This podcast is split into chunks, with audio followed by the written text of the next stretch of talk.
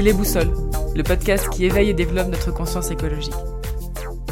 Depuis des décennies, les crises s'enchaînent les unes après les autres. Les médias mettent en avant de manière continue un récit anxiogène et stérile qui distille la peur et freine l'action individuelle et collective. Mais n'entendez-vous pas?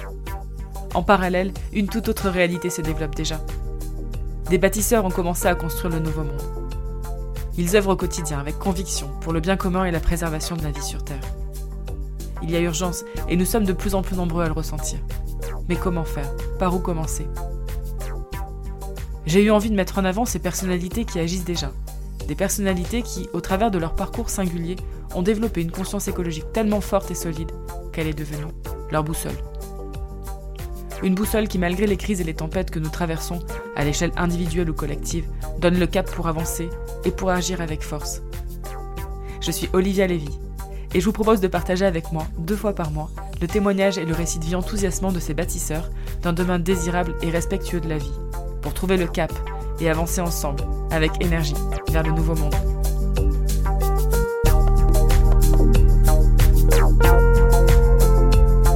Bonjour à toutes et à tous et merci d'écouter ce nouvel épisode des Boussoles. Aujourd'hui, je vous emmène à Traite, un joli village médiéval situé au sud de la Sainte-Victoire et au pied du mont Olympe, dans la vallée de l'Arc, pour découvrir l'histoire de la ferme de Noé et les parcours d'Anita et Lisa. Au cours de cet échange, nous allons découvrir les étapes et les épreuves par lesquelles Anita est passée pour mener à bien son projet.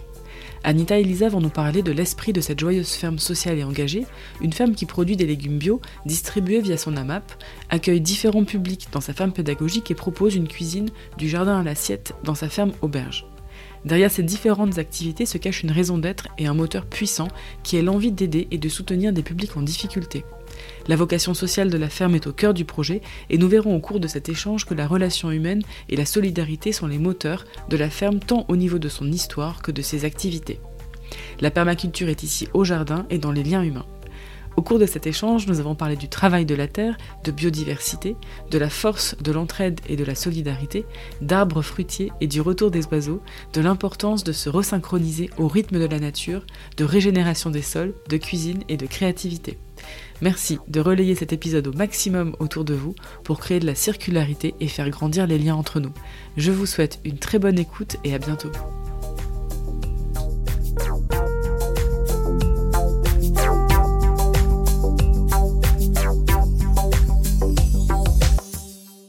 Bonjour à tous et merci d'écouter ce nouvel épisode des Boussoles. Je suis très heureuse d'être aujourd'hui avec Anita et Lisa de la ferme de Noé à Tretz pour découvrir leur parcours et l'activité de la ferme. Anita, tu as créé la ferme de Noé en 2002. Lisa, tu l'as rejoint en 2008. La ferme de Noé est une ferme à vocation sociale, avec une conscience sociale très forte, dont vous allez nous parler. L'écologie est bien là partout, ici, mais elle a germé dans un second temps. Elle s'est en fait infiltrée dans le projet, car tu ne pouvais, Anita, penser le social sans nature, d'où la naissance de l'entité ferme, avec tout ce qu'elle représente, et où la nature peut circuler partout. La, nature est un outil, un média essentiel utilisé ici pour aider les autres. Avant de nous parler plus en détail de la raison d'être de la ferme, de sa genèse, de ses activités actuelles et de tous les projets en germination, est-ce que vous pouvez vous présenter, nous raconter comment vous êtes arrivé ici, euh, dans cette jolie ferme colorée et pleine de vie? Anita, est-ce que tu veux te lancer, nous, nous parler un peu de toi? Alors moi j'étais euh, concours de circonstances, je me suis retrouvée éduque à Marseille euh, dans une structure qui accueillait des jeunes délinquants de 18-25 ans.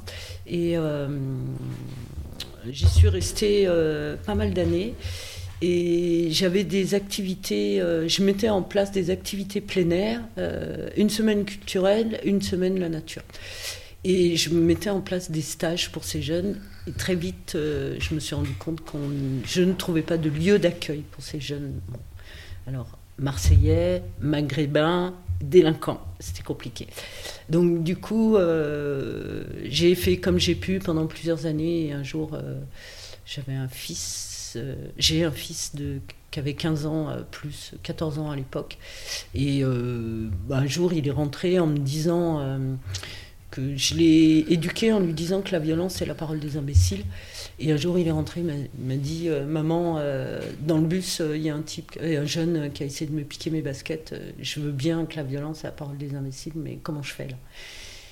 Donc, dans ma tête, je me suis dit Pour lui, il n'était pas bien à Marseille, il faut quitter Marseille. Et j'avais ce projet de la ferme de Noé dans, un coin. Et je me suis dit Bon, bah, maintenant, il faut y aller, quoi. Et, du coup, bah, j'ai commencé à écrire le projet de la ferme de Noé, dans ce qui m'a une année.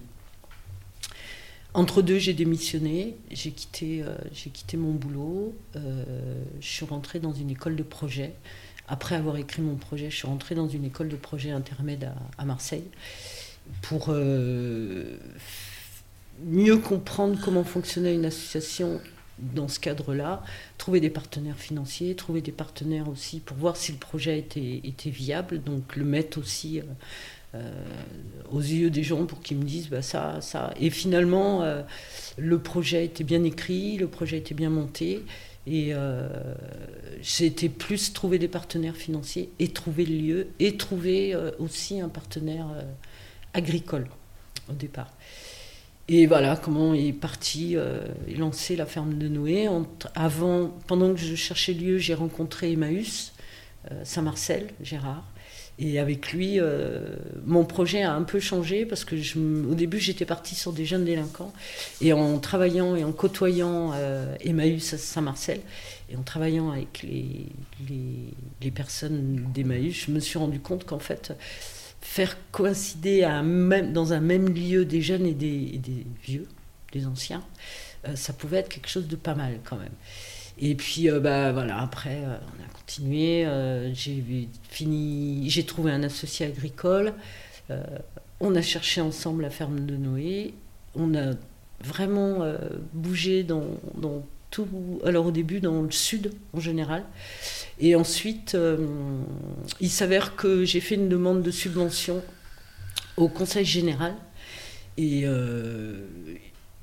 sur dossier, j'ai été défendre mon projet là-bas et sur dossier, ils m'ont subventionné 10 000 euros. Donc d'un coup, je me suis retrouvée avec 10 000 euros. Waouh Juste sur un projet sur dossier. Donc je me suis dit quand même, 10 000 euros, c'est pas rien, un conseil général, il faut y aller quoi. Donc j'ai fait, euh, je me suis dit qu'il fallait vraiment trouver un lieu. Donc là, comme le conseil général des Bouches-du-Rhône, c'est eux qui m'ont subventionné en premier, on s'est retrouvés, je me suis retrouvée à être obligée de prendre et choisir une ferme dans les Bouches-du-Rhône. Et il s'avère que euh, ça a été traite parce qu'un copain m'a appelé un matin et m'a dit euh, il y a une ferme à vendre sur le journal, regarde, euh, voilà. Donc, à 8 h du mat, il m'a appelé. J'ai appelé l'agence immobilière. Je ne sais pas comment ça s'est fait. On a été les premiers à, les visiter. Alors au début, c'était pas simple parce que c'est une ferme qui était fermée depuis les années 70. Donc on est en 2003. Elle avait été utilisée un peu, mais pas plus que ça.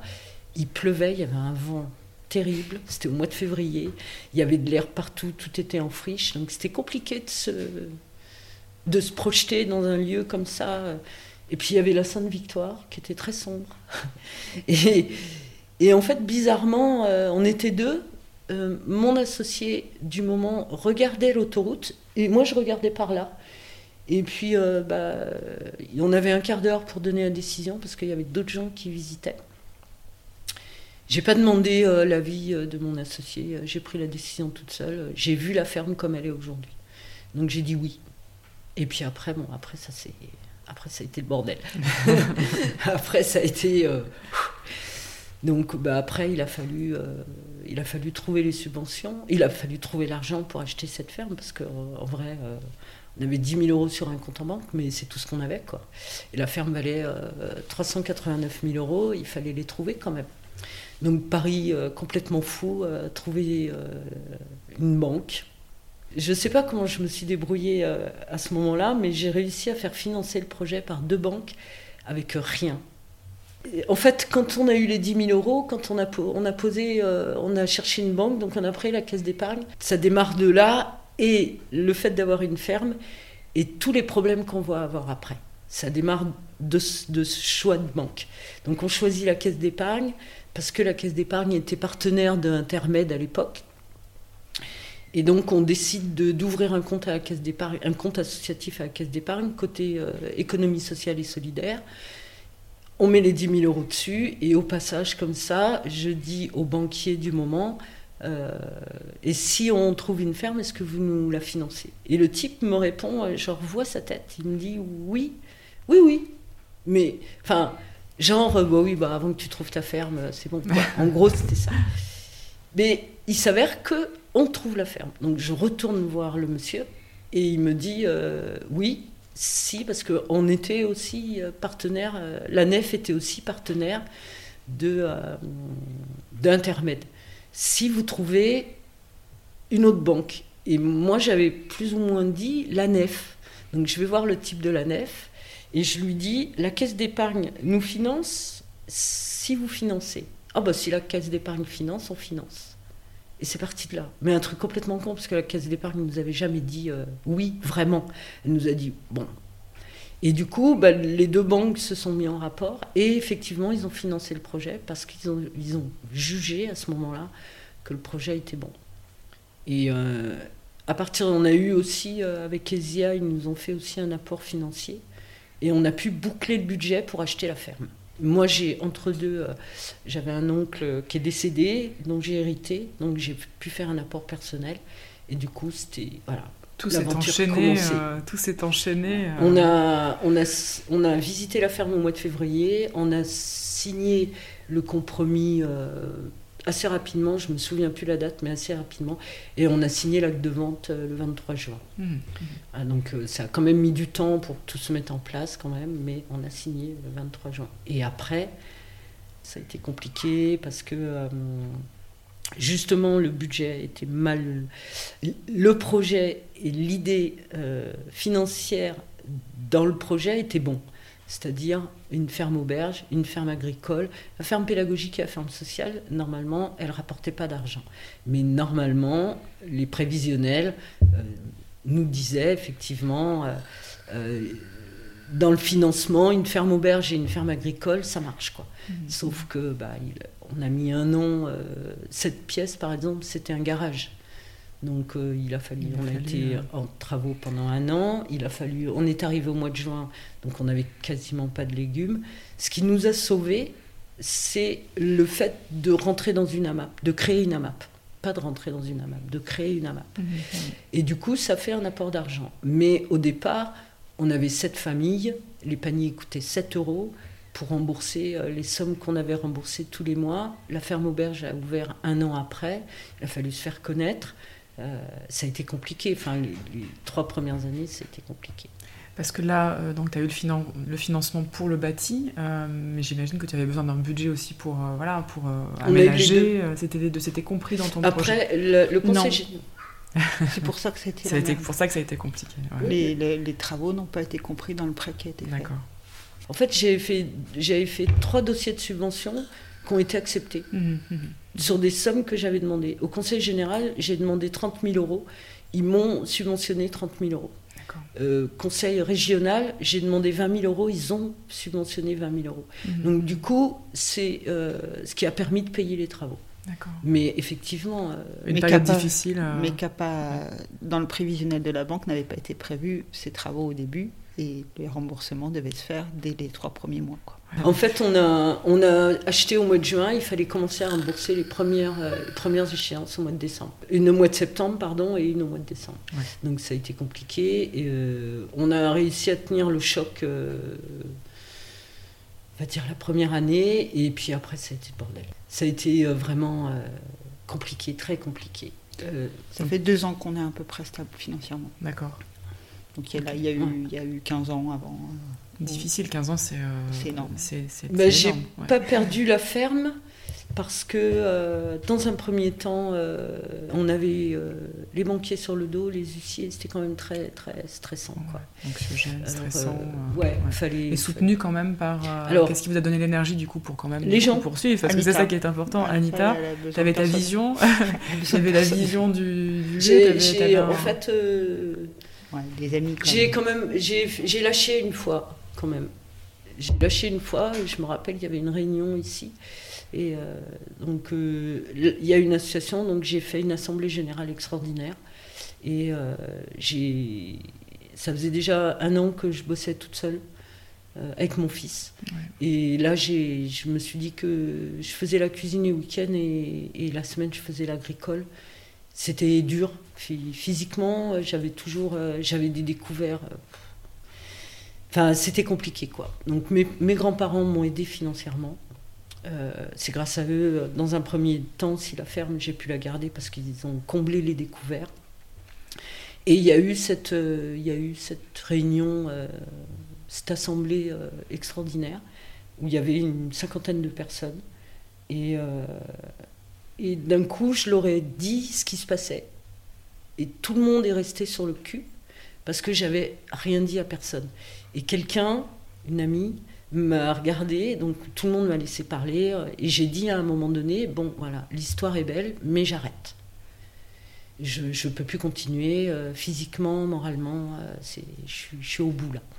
Et euh, quelqu'un m'a, dit, tu sais ce que ça veut dire association? J'ai pas compris au début ce que ça venait. Et puis je dis bah oui. Et là, elle m'a dit non, tu sais pas ce que ça veut dire association.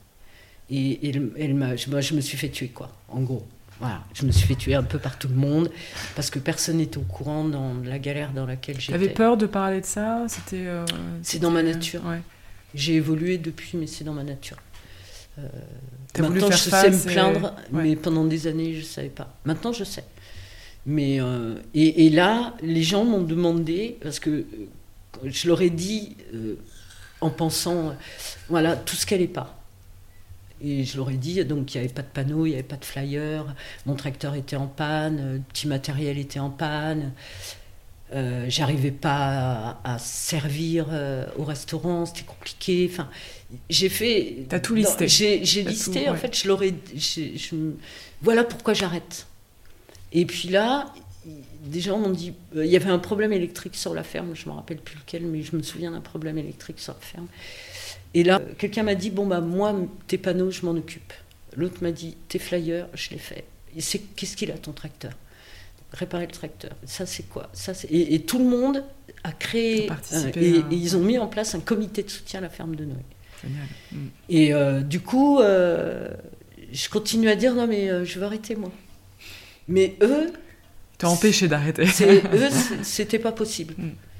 Et, euh, et le, ce qui m'a le plus frappé, et ça, ça a été vraiment le truc. À la fin, j'avais des traites de banque en retard. J'avais 7800 euros de traites de banque en retard. Mhm. Et en fait, je venais de me taper l'huissier, la veille ou l'avant-veille, et je devais régler pour que la, la procédure s'arrête, je devais régler au, au, lundi. Donc, on était le samedi. Et je devais régler au lundi, je devais avoir cette somme.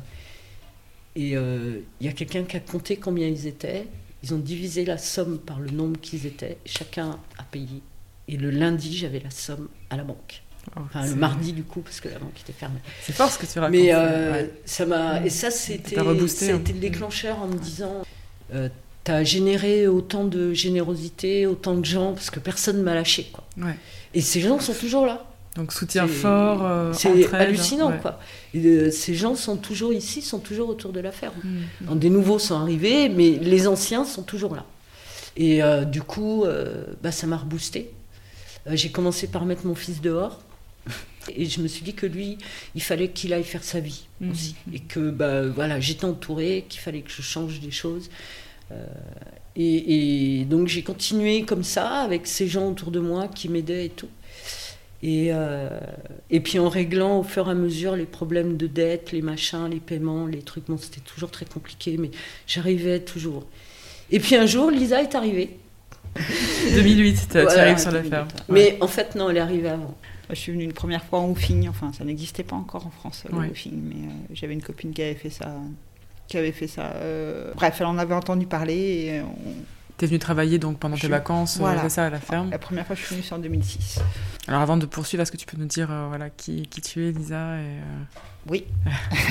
donc moi, j'ai pareil un parcours plein d'embûches, mais je j'ai fait une formation de professeur des écoles. J'ai été prise à, à Dreux, donc j'étais pas du tout dans ce coin-là. C'était pas ta zone. Euh, non, je suis, Nantes, je suis de Nantes en fait. Voilà, euh, je suis de Nantes. Euh, j'ai par les hasards des concours, je me suis retrouvée à Dreux en, en, enfin, à Chartres en formation, mais je trouvais que la formation à l'UFM avait été un peu légère, donc on a fait un stage de, on avait trouvé un stage de pédagogie alternative, enfin pédagogie Fronet et technique institutionnelle à, à Grans-en-Provence. Je connaissais pas la Provence. voilà, bah, la Provence, pourquoi pas. Et, euh, tant qu'à venir dans le sud, euh, bah, envie d'y rester un peu plus longtemps, deux mois de vacances payés. Bon, bah, on va trouver un truc pour s'amuser un peu dans le coin et on a trouvé du woofing. Euh, et c'est en cherchant sur internet, genre ferme, bénévole, Provence, et je suis tombée sur la ferme de Noé, et voilà comment je suis arrivée ici la première fois. Donc on est resté 15 jours, on est arrivé en, en plein en plein. La ferme de Noé accueille beaucoup de monde et notamment depuis très longtemps euh, des bénévoles. Euh, alors maintenant c'est du woofing, mais avant c'était avec un, quelque chose qui organise des chantiers, de, des chantiers pour les jeunes, donc qui s'appelait Jeunesse et Reconstruction. Donc il y, avait tout le temps du monde à la ferme de Noé. Il y avait tout, le temps quatre personnes en plus, quoi. Et on arrivait avec un lot un peu compliqué. Euh, donc bah, c'était, il a fallu passer outre cette tension qu'il y avait quand on est arrivé. Et du coup, on s'est rapproché un peu plus vite que, que, peut-être ça aurait été moins rapide s'il n'y avait pas eu cette tension. Mais il a fallu, il a fallu rencontrer euh, les, les, occupants de la ferme très vite. On n'est pas resté en retrait, quoi. Il, a, il a fallu. Euh, donc voilà, du coup, ça a créé des liens forts aussi. Donc ils sont arrivés, il y avait une crise avec mon associé qui, qui, arrivait doucement, voilà, qui démarrait et une crise qui était due aussi. Euh, la crise a démarré aussi à cause des bénévoles du moment. Euh, ils sont arrivés dans ce contexte-là. Et quel est ton feeling là par rapport euh, justement bah, voilà, au, lieu en lui-même hein? Alors moi je suis une citadine parce que mes parents habitent Nantes, donc voilà, je suis pas une fille de la campagne. Après j'ai des, mon père est fils de paysan et puis mon père, enfin mon père biologique est, a une ferme, donc j'allais depuis longtemps en vacances dans, mm-hmm. dans, une ferme. Moi j'ai plus accroché sur les gens. Voilà, d'abord ça, euh, le fait de travailler dans les champs, euh, j'aime bien. Je suis pas quelqu'un qui renacle sur euh, la difficulté ou sur mm, mm, mm. parce qu'on est arrivé, il faisait 45 000 degrés quand tu viens de, Nantes, tu arrives dans le sud, enfin au mois de juillet ici. un des premiers souvenirs, c'est planter les poireaux assis le cul dans, le, dans, le, dans la, couche de de compost, quoi. Enfin, de, voilà, donc, euh, les, fesses dans le crottin de fumier et en train de, planter des poireaux, voilà. C'est l'image qui te, qui te, qui, bah, c'est voilà, on a rigolé, un souvenir qui, te, quoi, qui reste. Parce que, en plus, quand tu plantes des poireaux, t'en plantes pas quatre, quoi. c'est des lignes et des lignes et des lignes de poireaux et voilà, donc ça a été très répétitif en fait, hein, le, mm. boulot. C'était pas, c'était pas waouh. Euh. Donc du coup, cet été-là, t'es là, tu bosses. Euh, voilà, les poireaux entre autres, et je repars reprendre mon boulot d'enseignant. pour la rentrée en fait scolaire.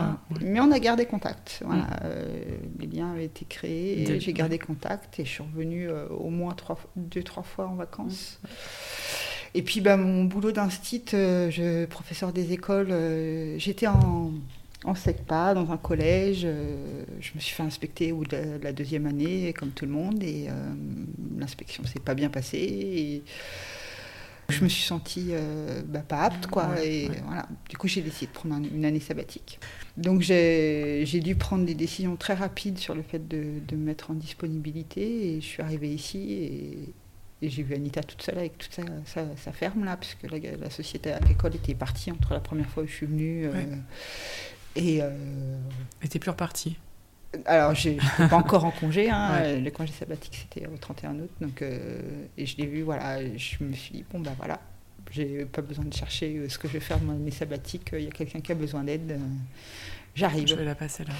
Bon, entre-temps, j'ai été au Mali, puisque ça, c'était un, un, projet qui était mis, qui était qui était sur le, tapis. J'y avais été l'année d'avant. C'était ma deuxième année où j'allais au Mali. donc, je suis arrivée ici euh, au, 31 août ou au 1er septembre.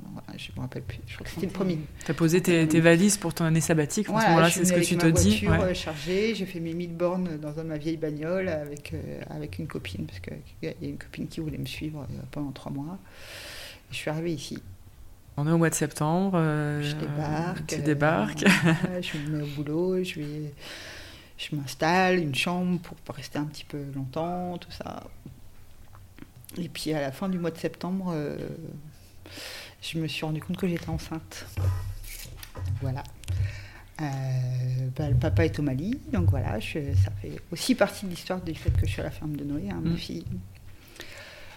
Donc voilà, il a fallu gérer tout ça. Ça a été gros bouleversement dans ma vie. Prendre plein de décisions rapidement, arriver. Euh, on va dire à la moitié de cette année, puisqu'il faut prendre des décisions rapidement dans l'éducation nationale. Et ben, en fait, je me sentais pas de partir, quoi. J'avais pas, j'avais pas envie, j'avais pas envie de la vie dans laquelle j'allais retourner, j'avais pas envie de, de, voir mon bébé, voilà, entre deux portes. J'aimais beaucoup euh, cette relation que je pouvais avoir avec mon enfant, le fait d'être. Euh, et puis j'aimais aussi le fait de pouvoir faire les deux c'est très très compliqué pour tout le pour toutes les femmes de concilier les deux, mais moi je pouvais travailler et avoir mon bébé à côté de moi. Et en fait, ça s'est plutôt passé comme ça, quoi. Première année, bon, je reste encore un an, et puis deuxième année, bon, je vais rester encore un an, et puis troisième année, je vais rester encore un an. Ça n'a jamais été, euh, ça n'a pas été une décision, euh, je reste pour, euh, pour 15 ans, ça a été, ou pour le reste de ma vie, ça a été d'année en année. Alors oui, si, un des trucs qui m'a décidé. Bah, les sous que j'avais de côté, au bout d'un moment, j'en avais plus beaucoup. La ferme de Noé euh, n'avait certainement pas les moyens de me, payer. Donc, euh, on a pris un temps avec Anita, on s'est posé et il va falloir que je me forme, il va falloir que je trouve ma place dans la ferme, euh, sur quoi je pars. Et c'était soit l'agricole, soit la, cuisine. Et Anita, ce qui lui plaisait le moins, c'est la cuisine. Donc, bah, je suis partie sur la cuisine. Donc, tu t'es formé, tu as fait un CAP cuisine Ouais, j'ai fait un CAP, ouais. voilà, j'aime bien la cuisine. Après, j'avais pas décidé d'en faire mon métier, ça c'est sûr. Voilà, c'est une excellente cuisinière. La différence entre Lisa et moi pour la cuisine, c'est que euh, techniquement, moi j'ai un père, j'avais un père cuisinier, donc j'ai bossé avec lui euh, comme trois années de CAP euh, sans avoir le CAP, sans avoir le tampon, qui m'a donné tout ce que je sais en cuisine. Techniquement, je suis très bonne en cuisine mais j'ai pas la passion. Et Lisa, elle est technique et passionnée. Et puis tu vraiment tu t'investis euh, ici, tu développes la. Ben là, on décide que c'est Lisa qui, devient euh, responsable de la cuisine et que moi, euh, moi ça, enfin. Tu mets, tu, moi, je veux plus mettre les pieds. Voilà, en gros, c'est ça. Alors du coup, pour bien qu'on visualise vos, finalement vos, vos multi-activités au sein de la femme, parce que du coup il y a plusieurs activités, est-ce que vous pouvez nous décrire nous parler du coup des. Euh, bah voilà, il y, a la, y, a la, y a la map, il y a la ferme pédagogique, il y a. Euh, qu'on visualise un petit peu voilà, toute cette richesse en fait qui est sur place. Que Lisa puisse participer et, quand même faire autre chose que la cuisine. Parce qu'il y a sa fille, il y a la cuisine, mais la ferme de Noé est un tout. Donc Lisa s'occupe des chevaux, des poneys. Donc vous avez donc des animaux. Euh, et moi, je m'occupe des poules. D'accord. Après, euh, euh, la ferme pédagogique, Lisa s'occupe des anniversaires. Avant, c'est moi qui les faisais, mais c'est aussi quelque chose qu'elle fait aujourd'hui.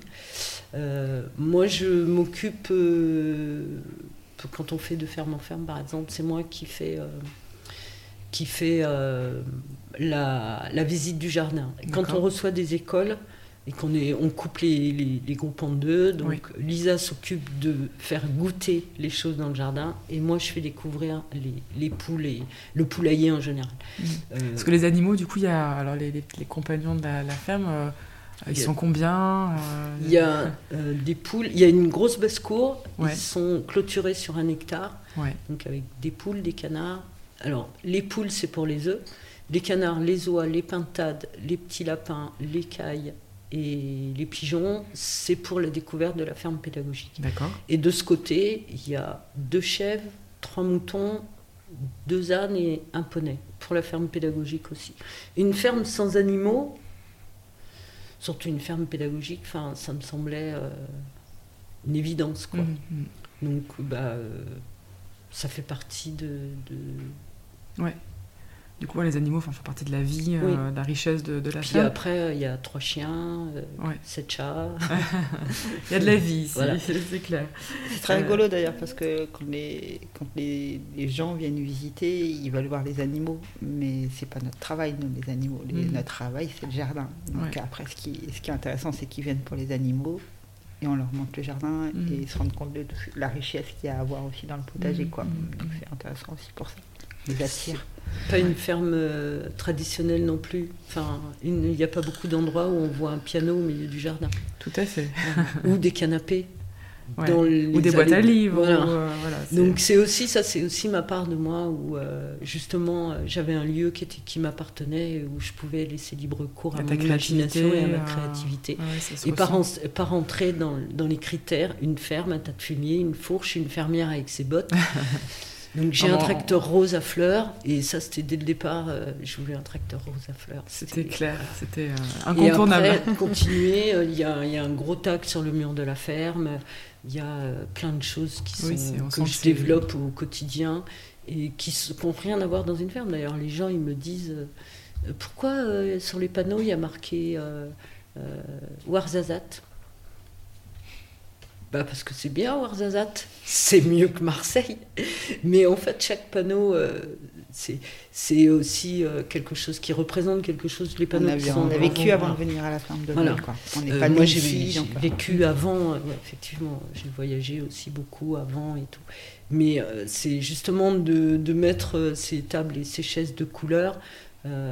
oui, enfin, il y a des choses, ça me semblait pourquoi on mettrait des tables en bois, euh, des chaises euh, en plastique, mhm, mhm. alors qu'on peut faire autrement? Je trouvais ça. Euh, de mettre de la, couleur, de la vie, de laisser libre cours à. C'est une ferme, certes. On a ce qu'il faut avec, les animaux, du maraîchage, mais c'est ce que je dis aux gens quand ils viennent et qui sont un peu créatifs. On dit vas-y, Exprime-toi. T'as une idée, t'as un truc à faire, te gêne pas. Moi, je suis preneuse. Voilà, je j'ai pas de, j'aime l'art, je suis créatif, euh, je me débrouille dans certains trucs, euh, je suis une bricoleuse aussi, donc euh, je peux, je peux, voilà. Et les gens qui viennent, ils sont aussi surpris par ça. Et c'est, ça pourrait, si j'avais plus de temps, je pourrais aller beaucoup plus loin. Je sais pas de mmh, temps. Mmh, mmh. Mais bon. Du coup, je voulais savoir un petit peu au niveau de la ferme à vocation sociale avec l'accueil du public où tu mettais en avant en fait l'importance de, euh, de, la nature, euh, dans voilà ce que ça, ça apporte aussi dans, dans le travail d'accompagnement. Est-ce que vous pouvez nous parler un petit peu de cet accueil-là Est-ce qu'il se fait toujours? C'est une réflexion que moi j'ai eue quand j'étais éduque, en fait, où je me suis rendu compte que je maîtrisais beaucoup mieux les jeunes et ça se passait beaucoup mieux quand on était dans un lieu nature. Ouais. Donc que ce soit euh, dans la forêt, euh, n'importe où. Et du coup, à la ferme, c'est ce qui s'est fait euh, dès le départ. Accueillir des personnes en difficulté. J'en ai accueilli beaucoup. J'ai vu un peu de tout et n'importe quoi. Après, Lisa est arrivée, donc on a vu ensemble de tout et n'importe quoi. Donc, on a continué à accueillir des, de l'urgence.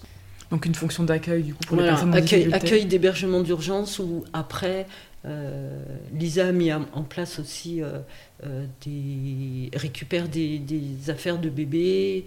on connaît des familles, des enfants en bas âge, pas trop d'argent, donc on fait passer. Enfin, il y a, y a, plein de choses. C'est compliqué. Dans le projet, je mets quelque chose. Toute souffrance est bonne à prendre en compte. On acte, on fait les choses. Mmh. Voilà. Mmh. Et donc c'est difficile de dire euh, qu'est-ce que vous avez fait à la ferme sociale? Tellement de choses. D'accord. C'est partie de la raison d'être de la ferme, oui. Euh, sans que ce soit. Euh, c'est l'âme principale de la, ferme. Les banquiers nous ont, les banquiers m'ont rappelé que eux, leur âme, c'était les traites de banque à la fin du mois. Il a fallu rentrer dans un principe de, bah, de réalité pour aussi euh, survivre, vivre et puis nourrir ce. Bah, C'était surtout euh, ce qui m'a fait prendre conscience de ça, c'est euh, il y a quelques années, donc en, 2015, un huissier est venu taper à la porte une semaine avant Noël. Hmm. Ouais, c'était ça, une semaine avant Noël. C'est ça qui t'a fait de prendre conscience, toi bah, Il y a eu euh, quelque chose qui est arrivé à ce moment-là. Et euh, on perdait la ferme. Je perdais la ferme. C'était. Euh, ça s'est joué à, peu de temps et une amie m'a prêté l'argent dont j'avais besoin pour pas perdre la ferme. Et là, je me suis dit. Lisa, quand elle est arrivée aussi, les menus n'étaient pas assez chers, c'était du bio, c'était du fait maison, enfin, les paniers, tout augmentait. Euh, les plants de légumes, euh, les terreaux, euh, le compost, l'eau, l'électricité, tout augmentait, l'essence, mais moi je n'augmentais pas les paniers. vous n'avez pas actualisé les, les, les, Mais c'est compliqué d'être d'abord généreux avec de l'argent qu'on n'a pas, avec des légumes qu'on n'a pas, mm-hmm. ou une marge de manœuvre qu'on n'a pas. Mais ça, je l'ai appris avec Lisa. Mhm. Moi, j'étais tellement partie sur le social que je me disais, euh, les menus pas chers, ça permet à une famille de pouvoir venir manger au restaurant. Les paniers pas chers, ça permet à pas donner des légumes bio qu'à une élite de gens qui ont des sous, mais de pouvoir aussi toucher ceux qui n'ont pas de sous. j'ai pas j'ai pas percuté tout de suite que c'était pas c'était c'était bien l'intention était bonne l'intention était bonne mais que avec cette intention là j'allais perdre ma ferme perdre enfin financièrement parce que comme nous a dit un jour euh, une banquière euh, les banques font pas de social. Donc du coup pour bien comprendre la raison d'être elle est euh, sociale au départ mais c'est elle fait pas partie du on va dire de l'activité économique de la ferme dans le sens où quand vous recevez des partenaires c'est pas il n'y a pas de, de, prestation pour un organisme il n'y a pas de prestation pour une association ou pour euh, souvent le euh, souvent le deal c'est un, peu de travail mais le travail c'est aussi une manière de enfin de c'est pas que le travail fourni c'est aussi mm. un lien qui se crée de travailler mm. ensemble mm. Mais souvent avec les, les, les assos qu'on reçoit avec les jeunes qui viennent ici avec les personnes handicapées avec voilà il y a un, il y a un petit il y a un échange parce que parce que c'est important aussi qu'il y ait un échange. Euh, Donc ils viennent à vous de manière individuelle ou parce que une connaissance. Euh, Mais ça c'est pareil, c'est aussi l'apprentissage de la ferme de. Euh, moi je suis partie au début, c'est tout gratuit, c'est ouvert, servez-vous. Mmh, mmh, mmh. J'ai pas les moyens, mais sois heureux, toi, moi je me débrouillerai. Et puis au fil du temps, effectivement, je me suis rendu compte que s'il n'y a pas un échange, ça marche pas. Donc du coup, dans l'accueil euh, qui rentre dans le modèle économique de la ferme, donc finalement, il y a les anniversaires. Oui, mais c'est une toute petite partie. Toute petite partie. Ouais. Euh, les écoles, elles viennent comme ça comment, Les écoles, il y, a un, y, a y a un petit, y a une participation. Il y a une participation. Ouais. Euh, on reste sur des tarifs corrects, plus que corrects par rapport. Et euh, ouais, non, au niveau pédagogique, euh, à part les anniversaires, les, les classes euh, ou les centres de loisirs ou ce genre de choses. Mais ça reste une partie infime du, budget de la ferme de Noé. Mais par contre, ça, on en a besoin aussi mmh, mmh. de voir des enfants de temps en temps. C'est important pour nous. ça fait partie des choses qui redonnent du sens quand on mmh. est parti dans notre lignée de boulot, boulot, boulot. Voilà, ces parenthèses de, de gamins qui arrivent, ça fait, ça fait, ça, on sait pourquoi on est là. C'est important. Du, bien du coup, il y a la map et, euh, et le resto. Ouais, ça c'est les deux pôles financiers importants. Est-ce que du coup on peut un peu parler de la map, de son histoire, du nombre d'adhérents, de l'évolution du nombre d'adhérents, euh, et puis euh, aussi de la production Je sais qu'il y a plein de projets. Anita en avait un peu, un peu parlé la première fois quand on s'est rencontrés. La map, ça a commencé en 2004. Ouais. Avec sept familles, dont une famille est toujours là aujourd'hui. Euh, aujourd'hui, on est à 62 paniers. 62 familles, de hein, familles du coup, qui, Et euh, parce qu'on a un petit panier, gros panier, mais en tout, c'est 62 familles. Donc de 7 à 62 aujourd'hui, donc euh, une belle, évolution. On a. On a moi, j'évolue, il y a un hectare de maraîchage, voire un petit peu plus. Tu as commencé à combien pour qu'on comprenne un peu justement ton travail euh euh, Ça a été.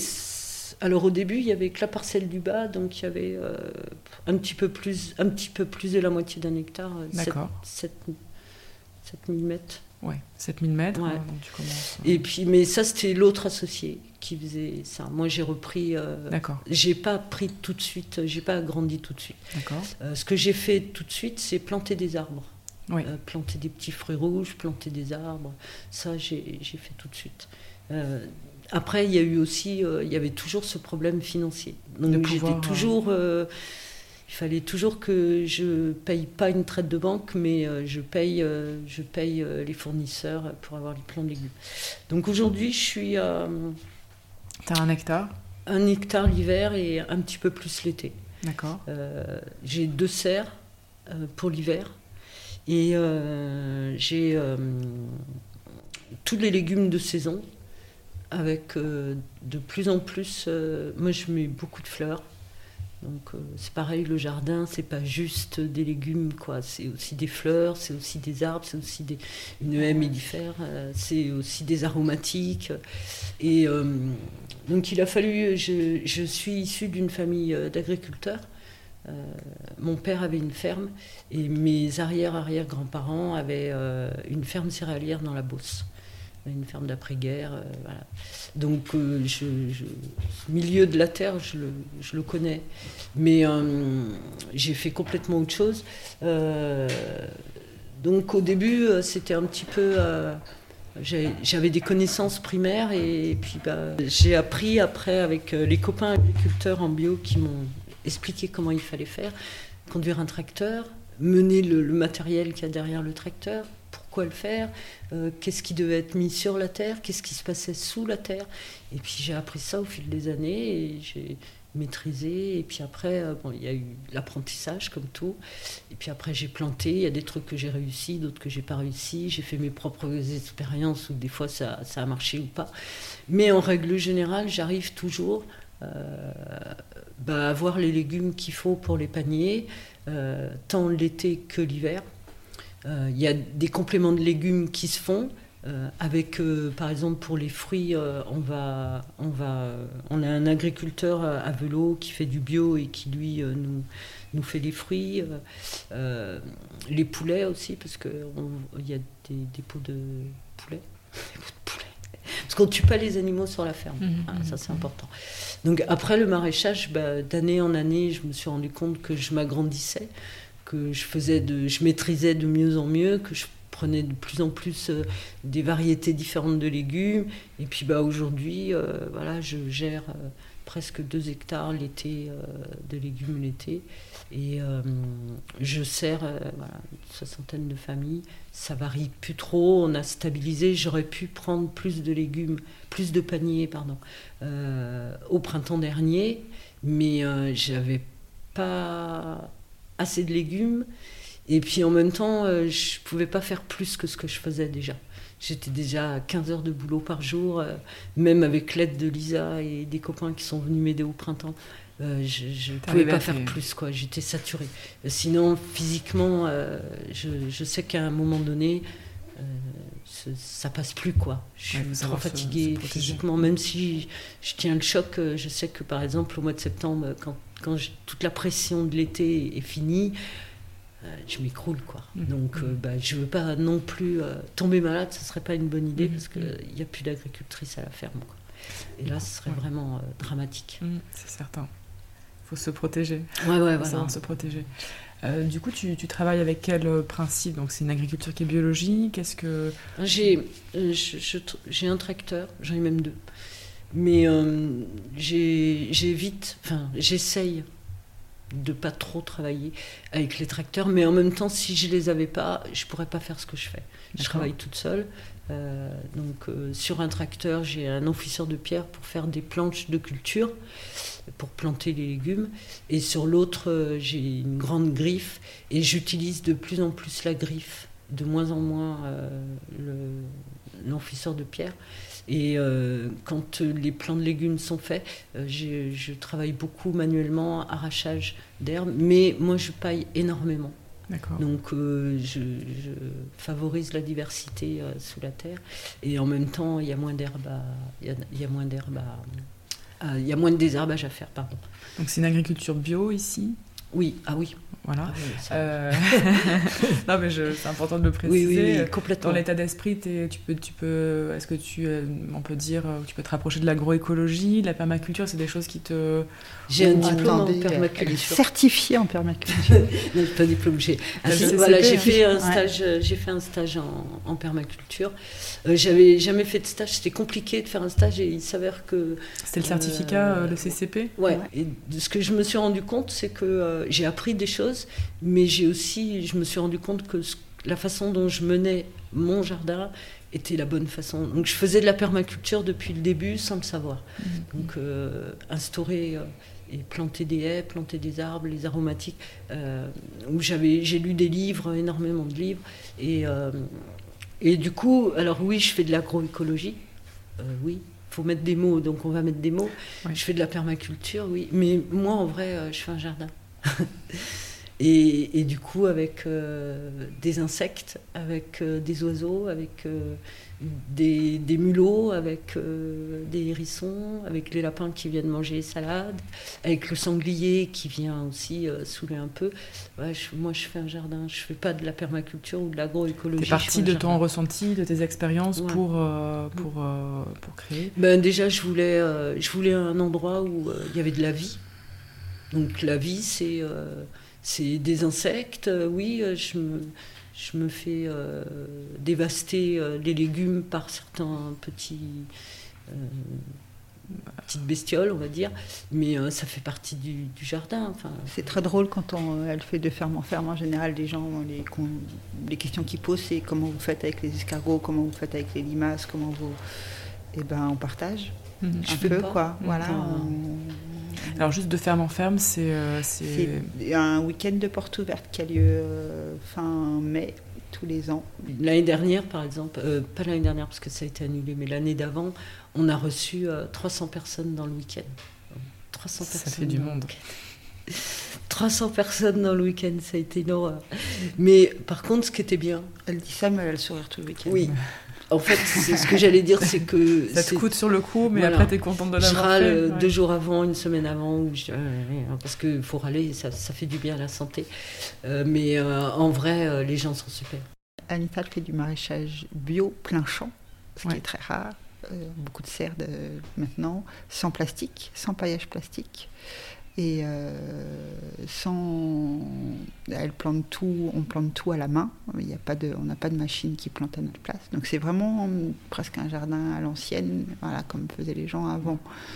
Et c'est, du coup, c'est un jardin euh, qui est vraiment chouette, mais qui est exigeant au niveau du, du temps et de la préparation. Met on met énormément de fumier euh, pour amender la terre, parce qu'on a une terre, terre à vigne, terre assez pauvre, qui n'est pas forcément faite pour les légumes à la base. Donc, donc il y a eu énormément de travail sur cette terre. Et c'est d'ailleurs très drôle de voir la terre, enfin intéressant de voir la terre qu'on a nous et de voir la terre du voisin qui est un, viti euh, en conventionnel, euh. Et elle a, réussi à changer profondément la, structure de la terre, la nature de la terre, et, en, principe permaculture, c'est-à-dire en amenant plus que ce qu'on prend. Voilà, c'est le principe de la permaculture normalement, c'est qu'on on amène autant à la terre que ce qu'on lui prend. Ben, c'est ça aussi, c'est que si même euh, j'étais pas passionnée en cuisine, ça, ça m'a passionnée. Quoi. Mm. Mais vraiment, mm. au fil du temps, je m'en suis rendu compte. Euh, je me suis dit, euh, bah, de planter le légume, de le voir grandir, de le retrouver dans mon assiette. Quoi. Alors, Il y a un plaisir contemplatif. et je suis une maraîchère qui n'aime pas tous les légumes. Mm. Il y a des légumes que j'adore, mais, voilà, mais c'est aussi c'est nourrir les gens. Ah, c'est trop bien ça. Quand mm. les gens ils viennent, euh, j'ai une demande, euh, alors rarement à moi parce que je suis assez. À chaque fois qu'ils me demandent une recette, euh, je ne fais pas d'effort. je, donne à Lisa à part certaines et quand ils reviennent, ils disent on a essayé, tout, mm. c'était trop bon. Mm. En fait, avant j'aimais pas ça, mais maintenant avec la recette. alors effectivement, ils choisissent pas les légumes, c'est moi qui décide de ce qu'il y a dans les paniers en sachant très bien en général que ce qui va être donné, euh, les gens aiment et euh, j'en connais quelques-uns qui n'aiment vraiment pas. Donc là, je change le légume, mais en général, et, puis euh, ceux qui découvrent. Mhm. Qui avoir des bonnes surprises. Et, on leur donne une recette avec, ils font, et après, bah, il y a Internet, il y a les livres de cuisine. Mais en général, ils le disent tout seuls. Ah bah ouais, c'est vrai que nous, on n'aurait pas eu l'idée d'acheter ça. Mmh, mmh. Euh, ou on n'aurait pas eu l'idée de le faire comme ça. Et du coup, c'est bien aussi parce que euh, parce que ils nous disent eux-mêmes, ils nous disent, nous, on va au marché, l'été, on achète toujours les mêmes légumes. Donc c'est une façon de, ouais, pas que l'été. C'est une façon de faire changer les habitudes alimentaires, euh, d'élargir un peu le spectre. On met, on met aussi, moi je mets un point d'honneur depuis le début, accueillir les légumes du jour. Mhm. Alors l'hiver, ça va. On n'a pas de chambre froide. On s'en sort, mais l'été, parce que l'été, les paniers, euh, il y a, y a euh, entre 9 et 10 légumes. Je, favorise la diversité plutôt que la, la, diversité et la qualité plutôt que la quantité. Mhm. Euh, j'ai servi des choux qui sont là, les choux frisés bah, ils étaient énormes, quoi. Mhm. Et je vais pas les couper en deux pour dire il me faut un kilo de chou. Bah, ouais, vous C'est pas l'état d'esprit. Voilà, euh, c'est pas l'état d'esprit. Donc euh, il y a des moments où effectivement c'est un peu compliqué, mais euh, quand ils signent leur contrat, c'est aussi marqué dessus. C'est le, le deal, enfin voilà, clair. Il y a plein de légumes qui, qui, arrivent beaucoup trop tôt sur les étals et c'est vrai que c'est très surprenant au début mm, quand on va mm. dans une AMAP de se rendre compte que les tomates, en fait, c'est pas avant le 14 juillet. Quoi. Mm, avant le 14 juillet, c'est pas possible, enfin en plein champ en tout cas, c'est pas possible d'avoir des tomates avant le 14 juillet. Remettre, euh, remettre les, les légumes à, la bonne saison. Et, c'est pas rien la bonne saison, parce que c'est aussi ce qui va avec notre corps. Mmh, mmh. Euh, on mange des choses plus. Nos besoins changent en fonction de- des saisons. Des saisons, mais c'est la nature. On mange des choses avec beaucoup plus de liquide l'été parce qu'il fait chaud. euh, Donc c'est se resynchroniser aussi au rythme Voilà, euh, tout de à la fait. nature. Ce qu'ils hein. ont un peu perdu, quoi. Ça, ça c'est aussi important à savoir. euh, sur notre AMAP, on a, je vais dire, je pense qu'il y a 90% des gens qui sont là depuis plus de 5 ans. Ouais, donc une Euh, satisfaction. Et puis Ils des- connaissent, ils ont envie. de consommer comme ça, Ouais, euh, local. Ce qu'il faut mettre en avant, c'est qu'il y a un engagement aussi euh, euh, de soutien. Enfin, C'est-à-dire que c'est aussi un Ouais. engagement euh, Humain. humain, euh, Ouais. qui- derrière Il y la en a qui sont là parce qu'ils ils pourraient, euh, ils pourraient euh, aller acheter les légumes à la Biocop, par exemple, Mhm. qui sont dans, une, dans, du, dans Mm. du bio, mais ils sont là aussi pour Ils soutenir la ferme de Noé. De soutenir la ferme. Il y, y en a une. Il y, a un, il y a un réel plaisir à venir. Les gens Ouais. viennent ici chercher leur panier de légumes Ouais, à la ferme avec de les Noé. enfants. Tout à euh, fait. Il y a tu- ce- ce- puis on se, on se connaît, alors là c'est vrai que ce Covid, moi j'ai. Mais Ouais. l'été, normalement, euh, il y en a, ils passent plus d'une demi-heure à papoter devant le C'est un garage. Une de demi-heure, tu rigoles, il y en a à 8 heures, je suis obligée de leur dire, vous n'avez pas de maison. Euh, est les- peut-être l'heure. avec les gamins qui jouent sur les balançoires et les parents qui discutent. Ouais, ouais, c'est de- tout ça aussi qui est et autour. qui, et- moi je les connais presque. Enfin, je les connais. Il y en a. alors, là, tous ceux qui sont arrivés depuis le Covid, c'est plus compliqué, je les connais moins. Moins de liens, ouais. mais il y a des liens forts qui sont Mm, créés. mm. c'est Il y en a presque- certains, c'est c'est des amis. des amis. Ouais. Mm. Moi, j'ai eu, l'impression euh, que euh, à peu près aux 10 ans de la ferme, il y a eu un, un vrai changement. Alors, je sais pas pourquoi. Au niveau biodiversité, je trouve qu'on est arrivé. Moi, c'était au niveau des oiseaux, parce que c'est Ouais, plus facile ouais. à, de voir qu'il y avait beaucoup de diversité au niveau des oiseaux. euh, Aussi parce qu'il y a eu des arbres de planter. et- en fait, c'est tout un, processus. quoi. D'abord, euh, d'abord, ils ont planté que des légumes. Après, il y a eu des arbres de planter. Les arbres, ils ont poussé. Les, haies, on, elle a planté des haies. Le fait de mettre de la paille, de pailler énormément, du coup, il y a de plus en plus d'insectes. Le fait qu'il y ait de plus en plus d'insectes, il y a plus d'oiseaux. Le fait qu'il y ait plus d'oiseaux, eh ben, et, et ça a créé, au début on avait énormément de pies, et puis ben, je pense que voilà, ça s'est équilibré avec le fait qu'il y ait d'autres oiseaux qui arrivent, et il y a eu un espèce de, de stade qui est arrivé au bout de 10 ans. Quoi. Euh, au bout de 10 ans, moi j'ai eu l'impression qu'il y avait, voilà, il faut laisser le temps euh, au lieu de se régénérer, de se, recréer son, petit monde, son petit écosystème. euh, Et en arbre fruitier, du coup, est-ce que est-ce que il y a un projet dans, par exemple, on parle beaucoup des forêts jardins, des choses comme ça. Est-ce que c'est quelque chose que C'est déjà fait, c'est déjà fait. euh, c'est déjà fait. Je ouais. l'ai déjà fait, en. Je continue. Ben, les abricotiers. Oui, non, mais tu dis c'est déjà fait. euh, Non, c'est en cours. Oui, non, mais euh, je veux dire, on a déjà planté les abricotiers et le jardin est dessous. Oui, Enfin, les pas- on n'est les pas, sur une- on n'est pas sur une- On n'est un pas jardin sur une- forêt non plus encore. On n'est pas sur une forêt, Enfin, jardin, mais euh, ouais. il y a quand même vachement d'arbres. Et là, on, a, on attend. euh, on attend une vingtaine, une quarantaine d'arbres. Une quarantaine d'arbres. c'est un mélange Ouais, de- fruitier, ouais. Voilà, c'est un mélange de de- d'arbres, euh, une haie euh, grande taille, euh, une haie petite taille et euh, Ouais. des fruitiers. et, euh, Du coup, pour en revenir aux arbres, donc déjà beaucoup d'arbres plantés. Tu sais combien de- d'arbres tu as planté Vous avez planté ici? Un paquet. Un paquet. Ouais, On a planté 80 une année, Ouais. mais ils n'ont pas tous survécu. D'accord. Donc, euh, mais il y en a eu d'autres de plantés avant, et il y en a d'autres qui vont être plantés après. Donc un projet de toujours venir en. en- Tous les ans, de... alors là, cette année, on replante une quarantaine, mais tous les ans, au moins une vingtaine d'arbres. Une vingtaine d'arbres. Et ça, dès que la trésorerie l'a permis, Ouais. et on a eu aussi, euh, on a fait un partenariat avec euh, les gens de la MAP et au début... Un euh, parrainage. un parrainage. Avec euh, les gens de la MAP, euh, les familles, euh, les Ouais. familles, les copains et tout. Et donc là, on s'est retrouvé avec 80 arbres à planter, que les gens ont plantés en plus. Et donc depuis ça, on a essayé de trouver une trésorerie. Pour, Et tous les ans, de planter entre 10 et 20 arbres suivant la trésorerie qu'on avait. Et euh, cette année, on a refait encore un parrainage. Donc là, on a eu euh, une trentaine de personnes à peu près. Donc il y a des arbres que j'ai réussi à avoir et d'autres que j'ai pas réussi à avoir. Donc est-ce que c'est à la fois pour les fruitiers ou aussi on est dans une fonction euh, de, voilà, de, de mettre de l'ombre de, euh, Est-ce que tu peux nous parler un peu de ça, de, cette, euh, de ton projet, du projet qu'il y a C'est les deux. C'est euh, la diversité dans le jardin. Ouais. C'est aussi euh, bah, d'avoir des fruitiers, oui, effectivement. d'avoir, bah, de continuer dans, dans- dans l'idée de la permaculture, entre guillemets. C'est-à-dire mettre des arbres, savoir après.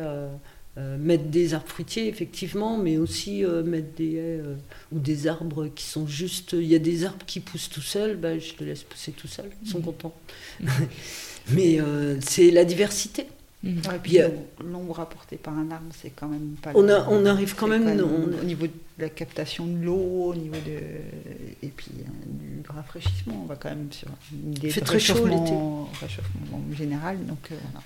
Je pense que les maraîchers vont être obligés de changer euh, leur méthode de, de, bah, de maraîchage parce qu'il fait de plus en plus chaud.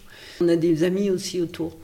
Donc un copain, euh, c'est aussi un rendu de service. euh, il pose ses déchets verts, mais euh, chez moi quand il a besoin, mais en contrepartie, sans abuser, si j'ai besoin qu'il fasse des trous pour les arbres, il a un tractopelle. Ça aussi c'est Super, c'est parti d'une circularité voilà, aussi, d'une autre économie. Une enfin, location dire, de une- tractopelle pour un week-end ou pour une journée où euh, ça, ça coûte euh, Ouais. très cher.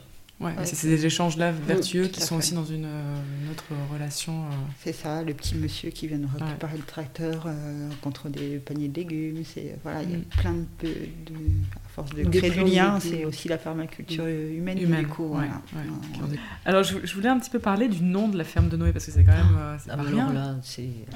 Il n'y a, il y a rien de. C'est quand j'écrivais le projet de la ferme de Noé, euh, j'en parlais à mes amis, à mon fils, à tous les gens qui avaient autour de moi à l'époque, et euh, je dois reconnaître que je les saoulais un peu. Parce que je leur posais des questions sur et ça, t'en penses quoi, et ça, t'en penses quoi. Et un jour, quelqu'un m'a dit euh, Et tu vas l'appeler comment ta ferme? Et je me suis entendu répondre la ferme de Noé. Et c'est resté. C'est toi qui as répondu ça. Mm. C'est- Ça t'est venu comme ça. Ouais, Ok, une, inspiration un peu euh, j'ai même pas réfléchi. immanente, on peut dire, un truc. euh, Du coup, ça a été tellement spontané que j'ai gardé. euh, Et, et d'abord par mes amis qui ont commencé, eux, voilà, ta ferme de Noé, et du coup, après, c'est resté la ferme de Noé. Donc il n'y a pas plus, de, pas plus de réflexion Non. que ça autour du sujet. Mais par contre, du coup, ça résonne quand même pas mal avec. ça a du sens comme, comme nom. Bah, je pense que c'est la- pour ça aussi que c'est venu. Euh, ce- La biodiversité que vous décrivez, qui a quand même une Mm. importance, à laquelle vous êtes sensible, elle fait écho quand même du coup à la Ouais, et puis ce côté refuge, ce Ouais. côté. euh, protection de la vie. Ouais, Mm. tout à fait. Accueil de personnes en difficulté, accueil d'animaux en difficulté. euh, enfin, je pense que c'était l'ensemble. C'est pour Accueil ça de aussi légumes en difficulté. Des légumes, il faut les aider. Ils sont tout seuls, il faut Aussi. les manger. Non, mais voilà, le. C'est un très joli nom en tout cas. C'est, euh, Des gens en difficulté qui viennent planter des légumes, qui vont donner à manger, et, et voilà. Il y a Mm. une espèce de boucle. Les légumes, moi, je trouve que c'est quand même. C'est assez beau dans l'histoire. Donc du coup, par rapport au resto, du coup, on a parlé de la map, euh, voilà, des paniers, de l'activité au au jardin. Est-ce que tu peux nous parler? Alors c'est vrai que c'est compliqué parce que là, on est en, en janvier 2021 et nous sommes toujours dans une situation, euh, euh, voilà, euh, qui fait que ton activité, bah, elle est sur off. hein, euh, mais on va se projeter sur ce que tu fais quand, c'est ouvert et c'est ce que tu as envie de faire peut-être sur la saison qui va se réouvrir. Enfin, on, l'espère tous. On attend de pouvoir venir, goûter, se régaler. Est-ce que tu peux nous parler un petit peu du coup de ton activité, du resto, du type de cuisine que tu, que tu réalises ici et, voilà, et des, des projets qui sont en germination? Toujours dans cette idée de donner du sens et que les choses ont du sens. Moi, j'aime beaucoup euh, le, le principe du jardin à l'assiette. quoi. Ouais, Euh, du jardin aussi. Je prépare ma- pas mes menus euh, six mois à l'avance. En, en gros, c'est bon, Anita, qu'est-ce qui reste dans le jardin? Qu'est-ce qui reste du panier? Voilà, L'idée, c'est vraiment partir du légume qui, du légume qu'il y a dans le jardin. Alors, des fois, je me retrouve avec. Euh, Bon, bah, j'ai 3 kilos de topinambour à passer, comment je vais pouvoir les cuisiner? Qu'est-ce que, qu'est-ce que... Et du coup, on cherche, je cherche, je passe du temps à chercher des bon le recettes. topinambour. Ouais, c'est bon, mais euh, ça ne fait pas rêver. Mm, mm. Les tomates, euh, tomates, euh, quand je fais une assiette de tomates, ça paraît tout con. Euh, Les gens, ils mangent des tomates toute l'année. Et Nous, quand on a les tomates arrivent au mois de juillet, c'est juste waouh. Avec une bonne huile d'olive, un peu de sel. Voilà, pas, exactement. Et rien de plus. Ouais. Moi, je- on a tellement de saveurs différentes sur les, les variétés de tomates différentes que voilà, rien qu'une assiette avec toutes les couleurs de tomates, une excellente huile d'olive et de la fleur de sel. Et pour moi, c'est Un régal. j'ai fait un plat quoi voilà Et, euh, donc je suis vraiment sur de la cuisine assez simple en fait je fais pas du rien de très élaboré je fais de la cuisine de grand-mère la cuisine que tout le monde peut faire chez soi Mais Avec par des contre, c'est- produits. euh, mais par contre voilà c'est avec des super produits et Là, tu mets le légume au centre. moi je, déjà les entrées sont, sont Ouais. euh, et après c'est toujours euh, une enfin des légumes et une viande parce que j'ai pas arrêté la viande parce qu'on n'a pas assez de clients pour que je passe à du végétarien. Je reste sur du, du, avec de la viande, mais euh, c'est pas c'est pas l'apport principal quoi. Et c'est euh, les deux sont tu aussi importants. Euh, aussi bien de l'un que de l'autre. Pas le légume n'est pas annexe comme un, voilà, accompagnement. C'est pas, et son accompagnement. C'est les deux. C'est pas la viande et son accompagnement. C'est. Ce serait plutôt la viande qui accompagnerait le légume. Alors du coup ça me permet aussi, comme j'en mets pas trop, de pouvoir prendre de la viande de bonne qualité. On a maintenant des réseaux de producteurs qui avec lesquels on travaille qui sont chouettes. Et du coup ça me permet voilà. Et pareil les desserts, je fais tout maison. Et, Donc tu proposes du coup entrée plat dessert, on peut venir prendre une formule, euh, ah, une formule complète, menu, voilà, un menu, entier, euh, c'est le principe de la ferme normalement avec euh, un menu complet avec le choix entre deux entrées, deux plats, deux desserts. D'accord. J'essaye de, de, travailler des légumes que les gens n'ont pas l'habitude de manger aussi. Donc, euh, donc c'est sûr. Volontairement, du coup, parce que tu as une, une, envie de, venir un peu les déstabiliser, de venir Exactement. un peu les, Et d'ajouter. Euh, alors voilà, ça reste. L'idée, c'est vraiment ça. Que la bonne cuisine de grand-mère avec des légumes frais, simples et j'essaye d'apporter la petite touche qui fait que c'est. Ta petite touche à toi, quand même, créative. Voilà, et puis que, voilà, petite touche créative. Et, euh, ouais. Mais c'est vrai que par contre, euh, en général, je travaille essentiellement le week-end, je travaille très peu la semaine. Enfin, je Sauf sais. peut-être l'été, quand même, un peu. Un, peu plus l'été, un peu plus pendant les vacances scolaires, un peu plus la semaine.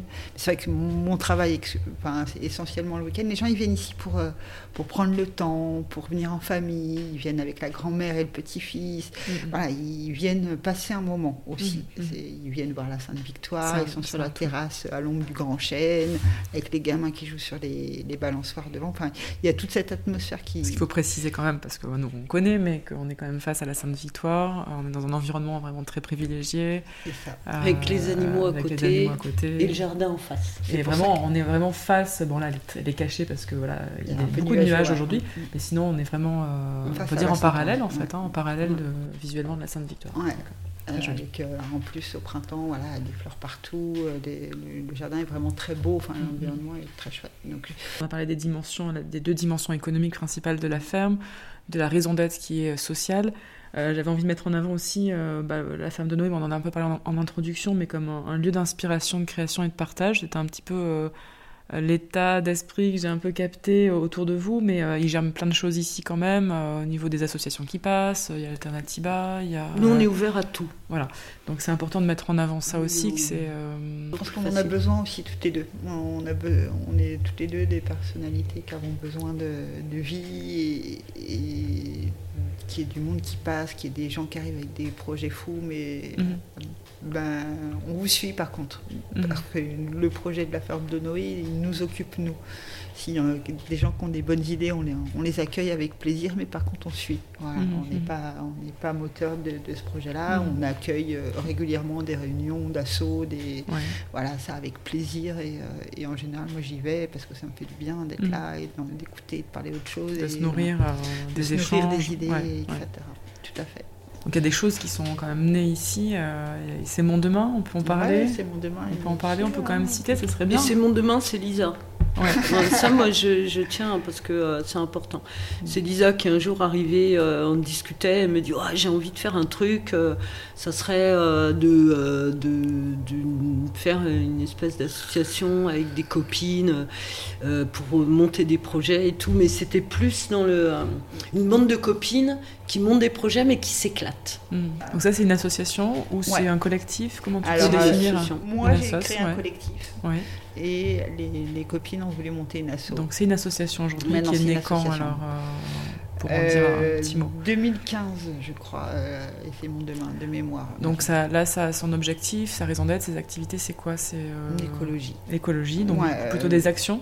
Ouais, l'idée c'est ça. C'est alors maintenant, l'année dernière, quand il n'y avait pas encore le Covid, on était sur des ateliers tous les mois avec des idées différentes, soit le zéro déchet, soit euh, fabriquer ses produits ménagers, soit euh, on a fait une intervention à, la médiathèque aussi pour euh, travailler autour des, goûts avec des enfants, avec fabriquer tout ce qui était légumes et comment utiliser les légumes et comment voilà. On a fait des, gâteaux avec des légumes dedans, on a fait des, des, laits d'amandes, enfin voilà, on a essayé mm. de, travailler autour du végétal. ça, c'était des... Mais on avait des milliards de projets. Après, c'est. Euh, euh, il y avait. euh, On a fait le était- sentier botanique cet, euh, au- euh, l'automne, là? Ouais, avec Philippe. Philippe Ouais. nous a fait. Le euh, chantier botanique au, euh, au bord de l'arc. On avait fait des bombes à grêle, on avait Ouais.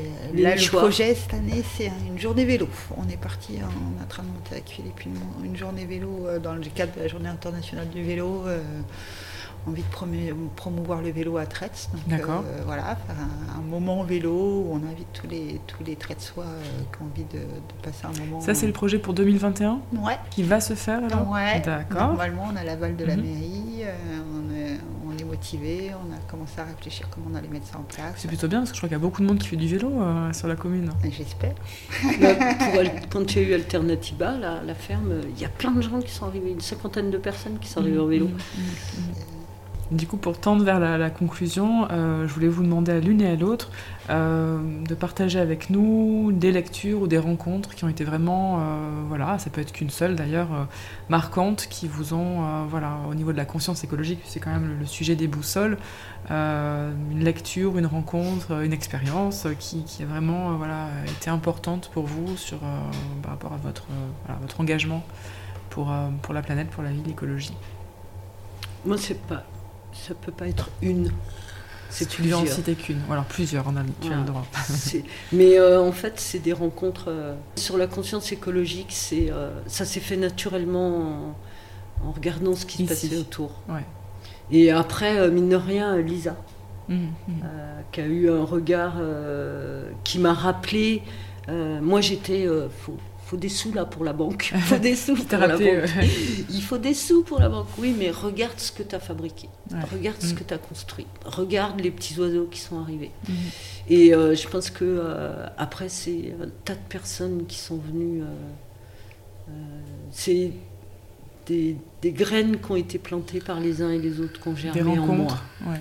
Voilà, des rencontres, euh, des phrases, euh, des mauvaises expériences aussi. hein. Mhm, mhm. Mais euh, je, je pense que euh, Sylvie, Mm. Sylvie euh, qui est pépiniériste à Rougier, euh, c'est une mosaïque de personnes. D'accord. De plutôt des choses. rencontres, Voilà. des expériences Voilà. qui, qui ont fait ta conscience écologique s'est élargie au fil de, Ouais. de toutes ces rencontres. Il y a eu. euh, Anita elle avait plus une conscience humaine. Mhm, Et c'est vrai que l'écologie et l'humain, c'est c'est lié en C'est lié, hein ouais, C'est ouais, c'est des, mots, mais après, ça fait Ouais, partie du. ça- ouais, ouais. C'est pour Mon ça que la fils permaculture, a ça lui. euh, Ça a du sens, ça-. Mon fils aussi. Mm. Lui, il a vécu ici tout de suite, il sait comment c'était au début, il connaît le travail, il connaît l'ampleur, il sait comment c'était. Donc lui, c'est vraiment une personne clé sur la ferme de Noé, Mm, parce mm. qu'il m'a accompagné dès le départ. Quoi. Et euh, lui, m'avait dit une fois, euh, regarde comment c'est, rappelle-toi comment c'était, rappelle-toi, et regarde ce que tu as fait aujourd'hui, Mhm, mhm, le travail que tu as donné. C'est des rencontres. mhm. Pour moi, c'est des rencontres. Pour toi, c'est des rencontres humaines. euh, Ouais. ouais. Et du coup, pour toi, est-ce que tu peux partager avec nous Alors moi, ce qui est fou, c'est que j'ai l'impression que j'ai toujours été écolo. Mes parents, eux, n'ont jamais été à fond dans le bio, mais ils ont toujours eu des potes, des amis qui ont été très précurseurs du bio, puisque puisqu'ils savaient déjà des années qu'ils étaient installés en bio euh, en. Bretagne, voilà. Donc, tu as entendu des discours, on va Donc, dire. Et j'ai l'impression que j'ai grandi avec ça, vraiment. Je l'ai toujours été, ça a toujours fait partie Mhm. des choses importantes pour moi. J'ai tout, enfin, je- ça, il- le problème, c'est que moi, je souffre du fameux, de la fameuse dépression de l'écologique ou je- euh, écologique ou je sais pas comment on appelle ça. Je me rappelle plus. euh, La solastologie et tous ces, tous ces concepts, Ah ouais, l'éco-anxiété, ouais. des choses comme ça. L'éco-anxiété, peut-être. Donc du coup, c'est c'est très compliqué pour moi d'y d'y- penser parce que dès que j'y pense, euh, je, je me sens démunie. Quand tu te connectes à la réalité, l'état de la planète, en fait, voilà, ça et tue. de- voilà, j'ai- je je suis pas à l'aise avec. euh, donc j'essaie de pas trop y penser. Plutôt un fatalisme. Voilà, je suis assez Mhm. fataliste. Donc je, je vis ici et ça a du sens pour moi et je. Mais je sais pas ce que ça va donner. Voilà, j'ai pas l'impression de faire de faire quelque chose. J'ai l'impression juste de vivre en fonction de mes valeurs et de vivre avec du en sens accord pour avec, moi. Voilà, euh, avec exactement. et d'être. euh, J'ai l'impression que je pourrais pas vivre autrement. Là, je suis en train de lire le livre de Cédric Héroux, là, et euh, j'adore Cédric Héroux. Je trouve que c'est une très belle personne, mais son livre, il me donne envie de pleurer, quoi. Mais la ferme de Noé me permet de vivre dans un cocon où je vois pas trop le monde extérieur. Mhm. Ça m'évite. Et d'être dans l'action aussi, c'est important. De, oh, et d'être voilà, dans l'action, dans le concret, dans le faire aussi. Dans le faire, exactement. Ouais. Ok, merci. Du coup, pour conclure, est-ce que, est-ce qu'on peut, est-ce que vous avez envie, ou est-ce que vous avez envie, vous essayez euh, de transmettre, un, de partager un, message positif par rapport voilà, au contexte de crise, on va dire systémique sur plusieurs plans qu'on traverse, de partager peut-être en tout cas une vision, un espoir, un rêve, un message, quelque chose de, positif. Euh. Si moi je l'ai fait, tout est possible. non, c'est, j'ai souvent entendu. Euh, les gens euh, me dire à moi oh là là c'est courageux ce que tu fais non pour moi le courage c'est pas monter la ferme de Noé pour moi le courage c'est d'aller euh, faire une heure d'autoroute dans les embouteillages matin midi et soir d'aller travailler pour quelqu'un qu'on n'aime pas avec des gens qu'on n'aime pas pour un salaire de misère pour avoir un mois de vacances sur des plages bondées, pour moi, ça, c'est du courage. Moi, j'aurais jamais pu faire ça. Donc, je pense que quand on a un rêve, quel qu'il soit, même si les autres vous disent, mais non, moi on me l'a dit, l'affaire de Douai, mais non, jamais, il faut pas faire ça.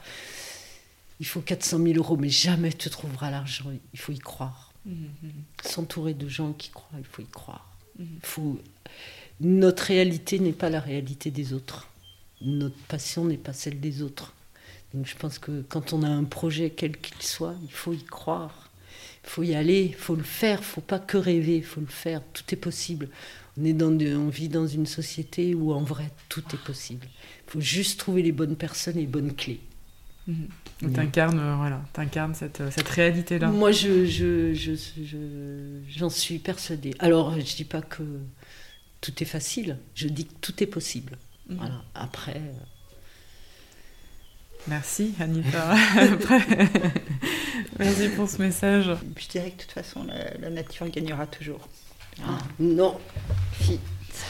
Quoi Dis quelque chose de positif. Bah, j'ai dit la nature gagnera toujours. La nature gagnera toujours. Le plus positif que j'arriverai à faire. Je suis désolée. Donc la nature gagnera toujours. Ouais. Bah, après, c'est euh, aussi la phrase euh, qu'on connaît tous euh, la nature trouvera toujours son chemin. Mhm. Mais on fait partie de la nature. Ouais, je crois que c'est un petit peu ce qu'on essaye de, de faire, de, de se reconnecter, se reconnecter euh, à, la nature. On, on, est, on, est, on est parti, on s'en est dissocié, mais voilà, on, fait, on est en train de faire ce chemin de, de reconnexion. on vient. Donc on va sur cette conclusion, Lisa. Ouais, c'est bon. Allez, super. Un très grand merci à vous toutes et tous pour votre écoute. Si cet épisode vous a plu, vous pouvez le partager sans modération autour de vous et lui mettre 5 étoiles sur iTunes Podcast ou votre plateforme d'écoute habituelle. Cela le rendra plus visible et favorisera sa diffusion. N'oubliez pas de vous abonner au Boussole pour ne rater aucun des prochains épisodes. Je vous souhaite plein de bonnes choses et je vous dis à très bientôt.